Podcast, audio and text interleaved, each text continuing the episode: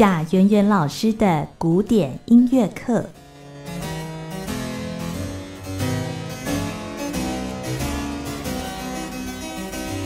好，又来到我们的贾圆老师的古典音乐课单元。在我们今天单元当中，为大家邀请的是钢琴家贾圆圆老师。老师你好，主持人好，各位听众朋友大家好。我们今天呢，继续要来介绍的是孟德尔颂的小品哦。他的小品其实也蛮多的。我们上次呢，已经介绍了他各式各样的，比方说呢，诙谐曲啦，哦，或是钢琴小品啊，或是无穷动等等哦。那我们今天呢，要继续来介绍。首先呢，是他写给孩童的六首钢琴小品。是的，给啊、他的这个作品标题哦，是六首，呃，就是 Sex Kinderstücke Opus 七十二。这个就是呃作品七十二，然后它如果说翻译成英文的话，就是 For the Children's Pieces 啊、嗯，然后这个是在一八四二年的时候写成的，然后他这个作品大概呃他在印刷出版的时候，正好就是很可惜，就是在他死后没多久就马上被出版，可是，在同年一八四八年的时候。被出版的是好，那他为什么要叫做就是给儿童的作品呢？嗯、实在是因为就是第一个，mention 他其实原本写的时候，他就是想要写一套作品，然后给他所熟悉的两个，就是可能是朋友的小孩这样子。嗯、那然后呃，他写的时候可能就是各各四首各四首，然后呃就想说我要我要就是做给他们两个来用。对，那所以呃，可是到最后快要出版的时候呢，或者说他他后来他自己又有一个想法。他 drop 掉其中两个，因为四首四首加起来原本是八首，对，那所以他就 drop 掉两首，那两首呢就变成剩下是六首，然后剩下的六首才会是我们现在所熟知，就是说出版商他就把它就是把它出版成一一个 opus 一个作品编号这样子。好，所以叫做 Children's Pieces。那大家一开始就在想哦，哎，Mendelssohn，因为随便随便想都会是啊，就是他的无言歌嘛，对，就是如果说呃一开始要给学生呃踏入浪漫时期的作品的一个先入门入手的东西，对。那呃，然后如果说平常要给小朋友弹，或者说你希望小朋友在发表会上面，或者说有任何的小朋友的比赛啊，或者是就是上台的一个机会的时候。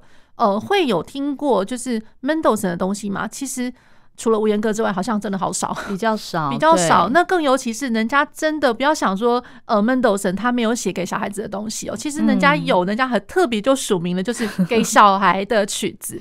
所以给小孩的曲子，大家就是。就是我觉得也可以跟各位分享啊，因为常常会听到你给小朋友弹的就是 Kabalevsky 啊、Khachaturian、哈察杜亮，就是比较十九跨二十世纪的那恶恶派的作曲家。嗯，对，那或者说 Prokofiev，Prokofiev 他真的就是有有给孩童的那个一个一个一个作品。那然后 Kabalevsky 也一一堆啊，就是还有什么什么呃，比如说变奏曲啊，然后就是贝斯昂，比如说乌克兰的民谣啊什么之类的。好，哈查杜亮的话，大家想到就是说，哎、欸，他的小奏鸣曲啊什么的，嗯、那对，这个是这是小朋友弹是很 OK 的啦。或者是说，大家想到 Bartok 小宇宙，哦、一开始人家给小朋友的时候，可能哎、欸、小宇宙都会下去弹这样子。哦、对对，可是千万别忘了，不要以为浪漫时期就没有，嗯、因为有些时候可能有些老师们会觉得说，对浪漫时期的东西。呃，就是可能是要稍微给有一点程度的的学生们，然后他可能弹了弹过一定的固定的数量，或者说他的技巧呃已经有某种程度的时候，才会开始让他去接触浪漫乐派作品。可是我会觉得 Mendelssohn 他这钢琴小品的话，就是这个是给孩童的，而且大家听就知道了，真的没有那么难啦，很适合孩童，非常适合。就是说，他也我觉得是。呃，不会太逾矩。有些人可能会把浪漫想成就是说我一定要多么的夸大，什么鲁巴头，这完全不要啊。嗯，对，那他的这个我觉得就是刚刚好。哦，对，所以我还蛮推荐给大家。更尤其像现在这个时间点，因为是年年底嘛，然后我们刚过了圣诞节，要做很多的发表会的时候。呃，对对对。那然后呢，再来就是说，因为这真的就才刚过圣诞节，照理说，其实我应该这个作品也应该是上周的做呃的时候节目应该可以跟听众朋友介绍。因为他这个作品正好就是在圣诞节那个时时间点写的，哦、是对，所以也还蛮刚好的。嗯，那所以我们可以来听听看。好。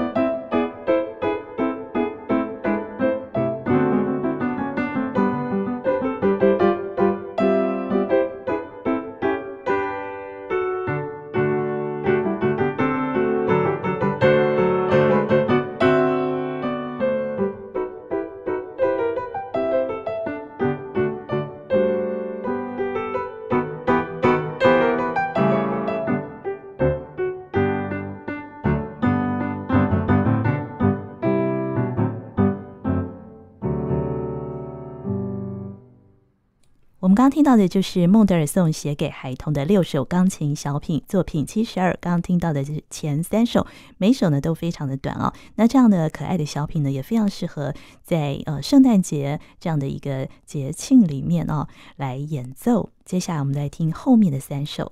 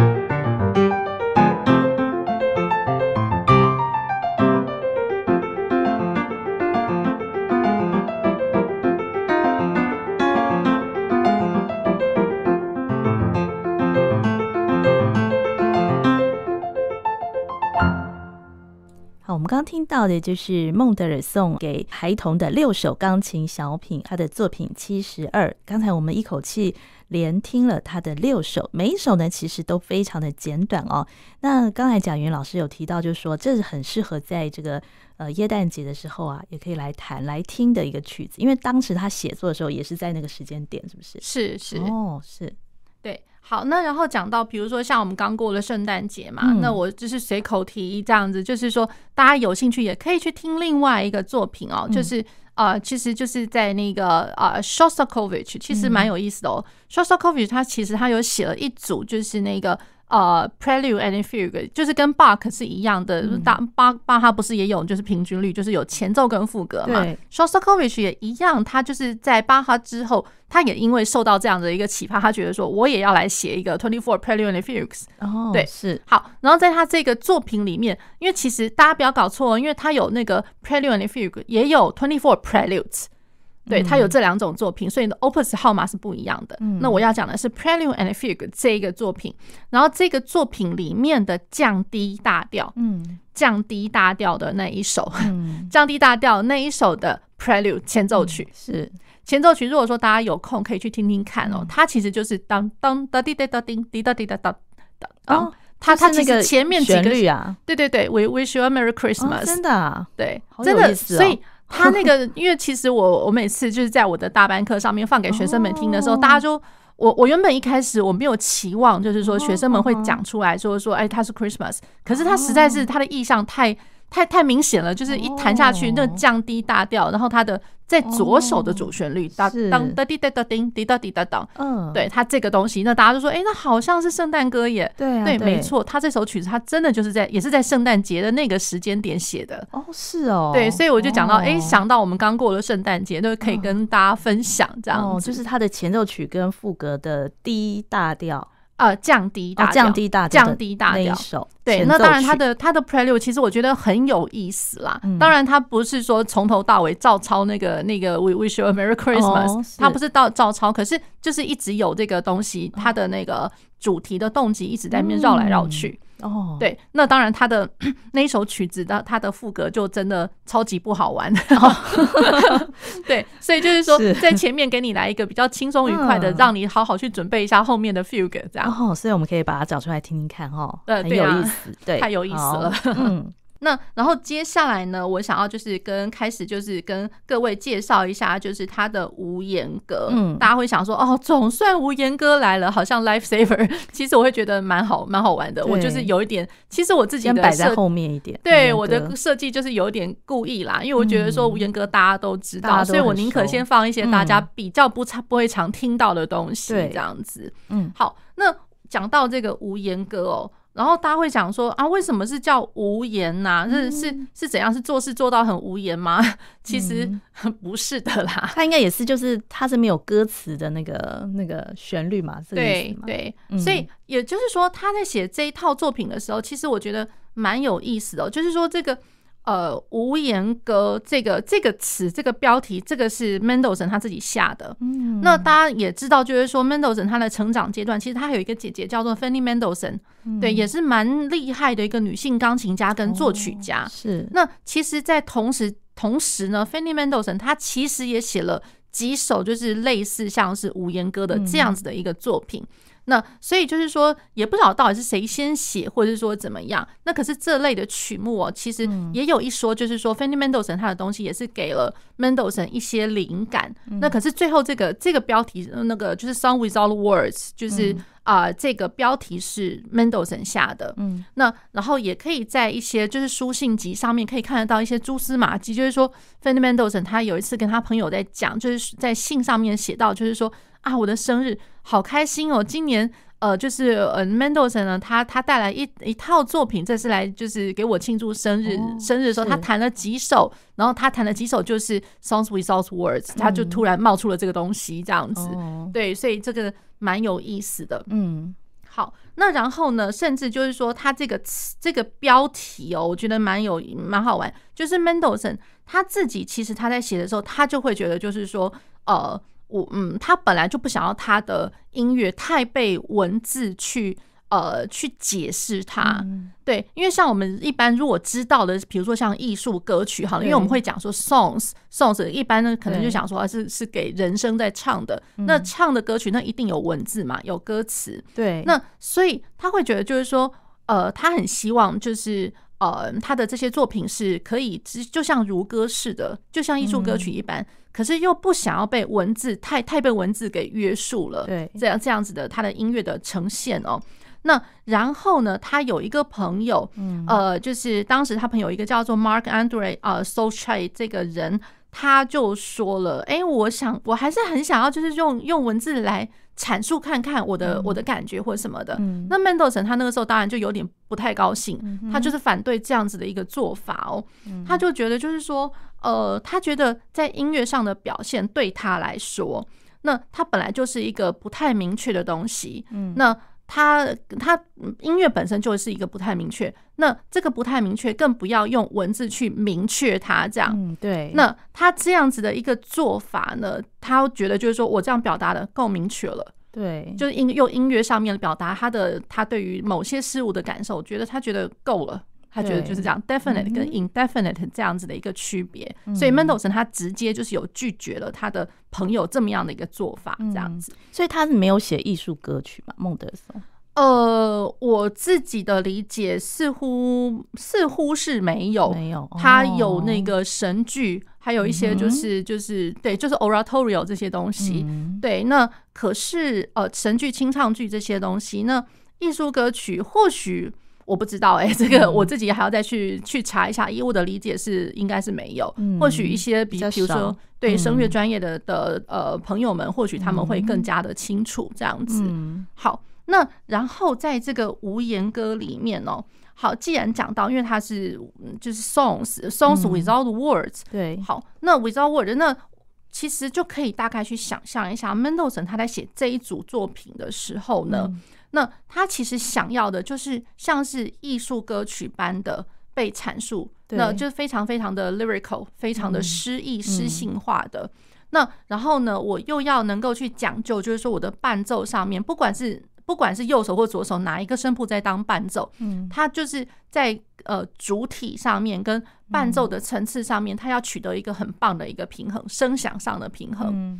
嗯对，那然后呢，有的时候呢，他也会希望，就是说，在这样子的一个作品里面，我求得一个，就是说有技术，他不是没有技术的，他技术跟艺术性的一个 balance。嗯，对，所以我觉得，呃，Mendelssohn 他其实在他心目中的那个 Songs Without Words，我觉得我老实说啦，感觉是他觉得这还蛮崇高，这个地位上面是还蛮高的。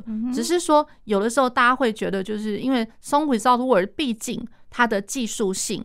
还有他在演奏上面、舞台上面，可能那个绚烂的程度是不不弱。你如果拿这些东西去跟李斯特尔相比的话，那那真的不要比啦。我我是这么觉得。是对。那可是就因为有人会这么样的去去比法，或者说这样想法，间接就会觉得说。啊，那无言歌根本就是给小朋友弹的啊，或者说给那个初学者弹的。嗯、那我会觉得这是莫名其妙到了极点。嗯、对，那所以 Mendelssohn 就是他要是现在在世的话，不晓得有多伤心，因为 因为他自己就是他当时在写的时候，他的确是这样想，对他求得一个艺术跟技术上的一个 balance。哦、那然后再过来就是说，我的声，我的那个歌唱的旋律，然后跟我的伴奏层次是得求得一个很棒的一个 balance。哦、那甚至就是说，有的时候。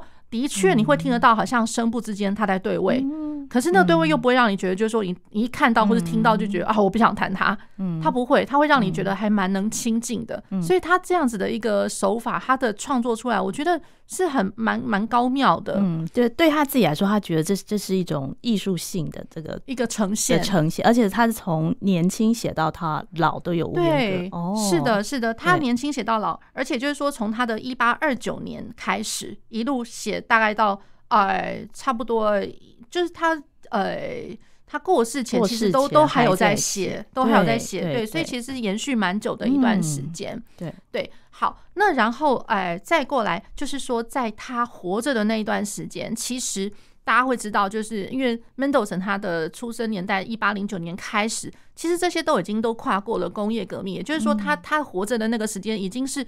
工业革命已经开始都非常的兴盛了。那兴盛了，所以当时你要说比比较，比如说像乐器比较器械般的东西，嗯、或者说乐器，其实改造改良都蛮精良的。对而且就是因为我大量的被生产，所以它一定就不会属于王公贵族的东西。嗯、也就是说，他们工业革命开始之后呢，就是我的中产阶级都整个兴起了。嗯，那中产阶级的话，那是也就是说，一般平民百姓其实过得也还挺好，小康小康，然后过得挺好。那他们也都负担得起，就是说，如果我的家庭里面可以有来一个就是键盘乐器，嗯，对，所以就是说，我觉得这个呃呃，就是孟德松无言歌，一方面也见证了就是这样子的一个社会背景哦，也就是说，当中产阶级大家都可以 offer 都可以负担得起这样子的一个。娱乐啦，如果说不管是对于他们来讲，钢琴弹琴是学习或是娱乐，他们是负担得起的。那也就是说，当大家每个人都在弹琴、都在学琴的时候，那当然我我可能要写的这个作品是要能够照顾得到每一个人。也就是说，呃，大庭呃，就是。不是大庭广众，就是说，在所有 popularity 是公众之下，大家都可能接受，而且不管是很厉害的人，或者说我才刚刚开始学没多久的人，我都可以弹得起这样子的一个曲目。所以我觉得无言歌大家会看到，就是说有它有一些东西是有很有技术性的，嗯，可是它又不会太难，嗯，所以它在当时有它的市场就对了，对对对，而且是受到广大欢迎，对，它绝对不是小众，它是大众的东西。对，所以我觉得这套作品它有它难能可贵的这一个部分。哦、对对对，但是很多册，所以我们今天要从哪边开始讲起？呃，我们就是当然就是从最开始的它的、嗯、呃第一册哦。嗯、那我可以大略简介一下，就是说，因为它其实总共是有八册，嗯，那八册，然后每一册大概就会有六首。也就是说，我六首，然后乘以八册，其实总共是四十八小首。嗯，那然后在一九五一年的时候，哎，居然有另外一首，就是第四十九首被找到了，在英国的那个就是牛津大学的他们某个 library，他们找到了，哎，第四十九首，哎，所以 OK，那所以就其实四十九首了这样子。对，所以这是蛮蛮有意思的。然后，然后在那个。呃，Mendelssohn 他在写的无言歌里面，嗯、那也不要想说他全部都是歌，对，他其实是歌啦，对，那他其实也有一些他设计过的的东西，比、嗯、如说不一样的曲类，那他有传歌，对，他有三首传歌，对，那然后呢，他有一首就是狩猎的歌曲，嗯，然后呢，他有纺织歌。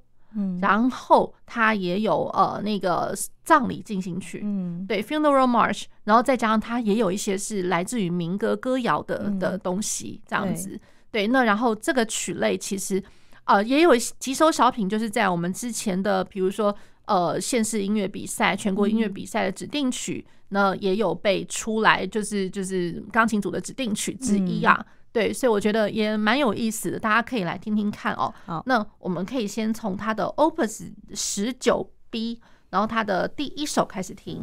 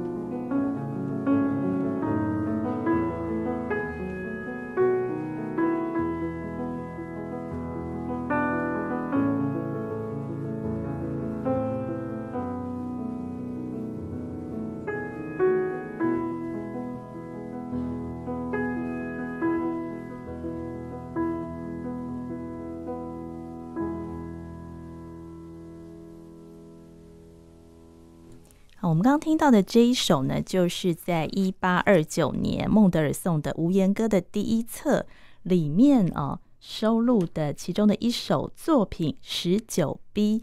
哦，这一首呢，呃，相信有很多朋友其实都还蛮熟悉的。呃，是，就是说我我感觉哦，大家如果说像买东西有入门款的话 哦，那那好，那这个可有有应该这首曲子会是很多那个学习音乐人的那个入门、呃、入门款的进入浪漫时期的第一首就是像样的东西的入门款。嗯，对。那它其实哦，就我觉得它有一个训练，就是说呃，大家一定会听到很明显拉嗦发咪咪瑞哆西，第一个超级入门款的，就是说。第一个，我学学到了我的作品，我的乐句上面，嗯、它不会是直接呃开门见山第一拍就出来，这浪漫时期经常有的事情。嗯，对。好，那然后再过来，呃，会看到它的谱子好像两行，又好像三行，它没有，当然没有写成三行啦。哦、可是再怎么看，哇，三个声部，哇，这经典呐、啊。那所以浪漫时期的东西。大大多有的是这样子的一个写法，嗯、也就是说，我可能中间那个流动的声部，有的时候可能左手右手都同时要去照顾到，嗯，对。那然后我的右手持续它非常漂亮的歌曲，那然后我的左手其实会跟呃左手的那个算是和声的行进的根音，嗯，那那个根音就跟右手上面是一个对旋律，对对，所以我觉得这个是蛮好的一个入门的一个曲子哦。那然后呃，它又不长。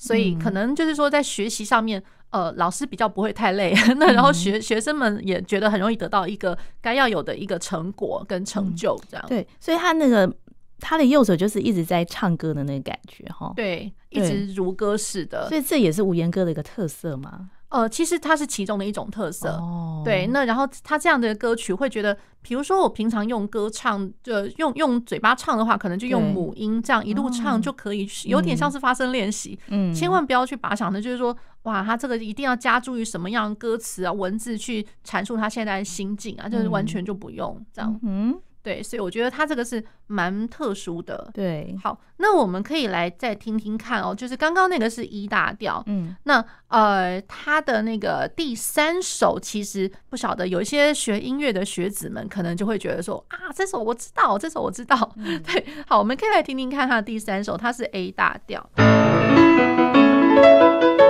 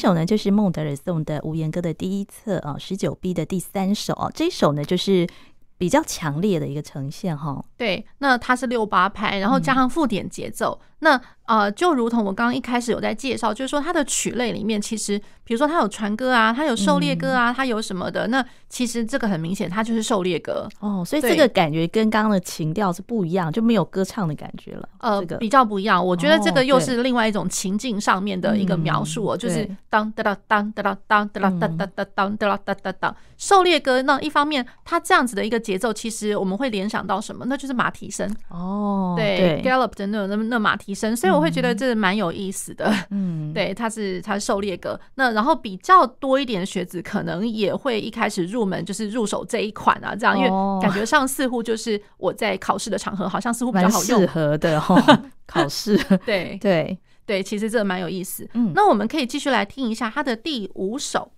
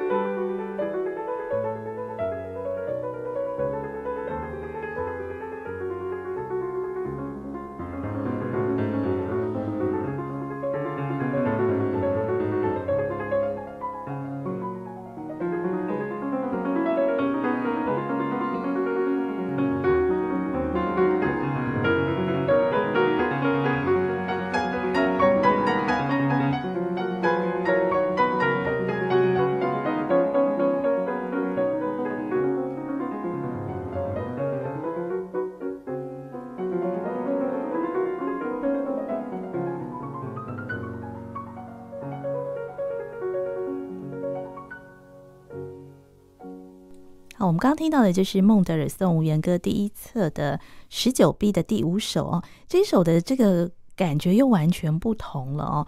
我觉得他的那个就是他的歌唱性，有时候在右手，有时候在左手哦。是的，嗯、而且就是说，大家会听到，就是哎，他好像他不是很悠闲自在，不是悠哉悠哉的那种曲目哦。他的一开始，他的标，他呃，他的术语的那个标号，他其实是标上 piano agitato。那 piano 的话，他可能又又要在这个比较。呃，稍微宁静一点点的的一个氛围里面，可是它又要显示出 agitato，嗯，所以感觉上其实是有一种小小小的紧张，嗯，对，不安的那种感觉啦。然后再过来，大家会听得到，就是它仍然其实算是一个长动曲，然后 agitato 嘛，然后它会有一其中的一个声部，它看起来谱面上。呃，像是三个声部的东西，嗯，那中间的流动的那个声部，真的从头到尾都是八分音符。然后它整个，它其实它是六四拍。那六四拍来讲的话，就是说，呃，以四分音符为一拍，可是我一个小节会有六拍哦。那一个小节会有六拍的话，那所以我一个小节就会有十二个八分音符。对，六加六那种感觉，嗯、对，所以我每个小节的那个八分音符是从头到尾，其实大家如果很仔细去看一下谱面，真的从头到尾没有一个地方在断掉的，哦、对，所以也是也是长动曲哦。嗯，那然后它后面的话，甚至就是说，呃，它的八分音符会流窜到全部给左手。你会听到左手伴奏的地地方一直 tick tick tick tick tick tick，我老实讲这个不太容易耶。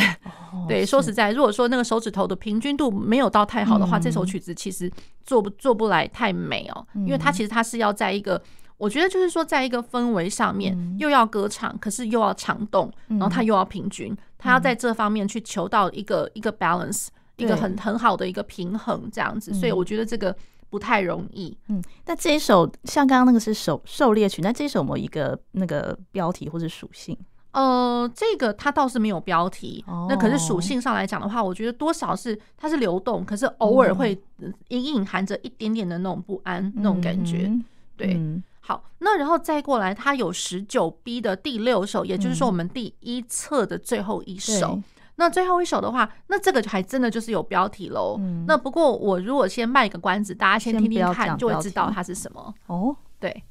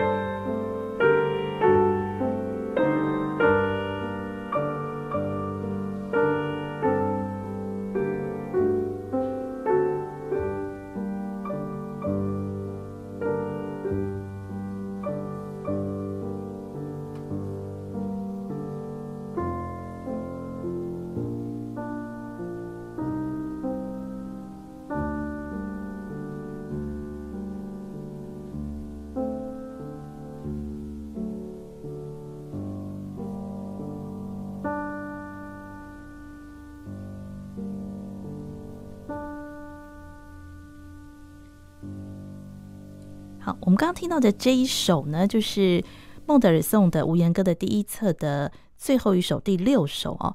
这首我们刚刚呃，贾云老师说，我们听了之后就知道它是怎么样的标题哈。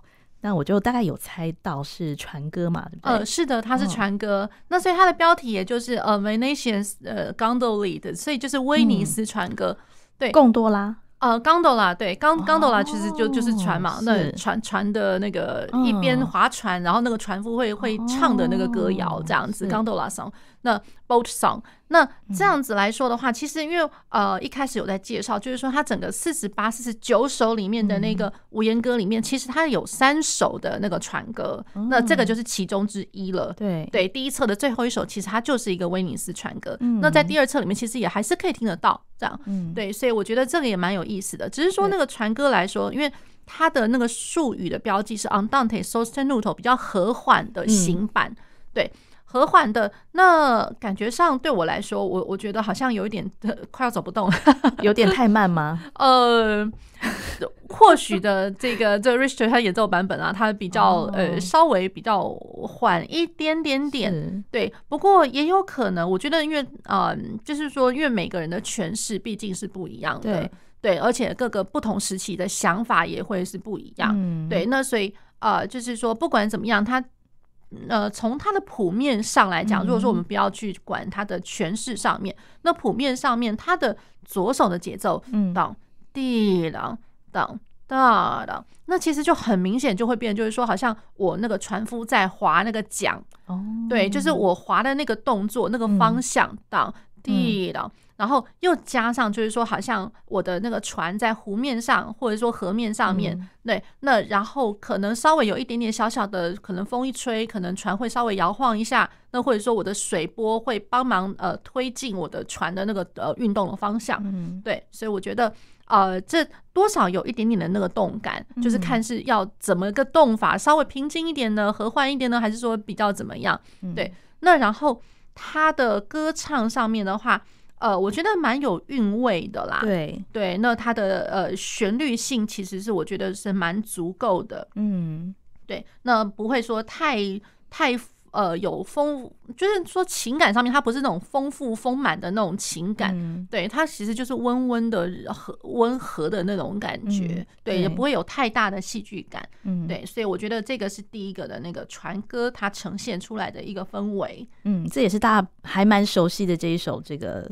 那个小品哦，也经常被演奏，对，是的，是的。好，那我们今天介绍孟德尔颂的《无言歌》，那也非常谢谢贾元老师啊，谢谢主持人，谢谢各位听众朋友。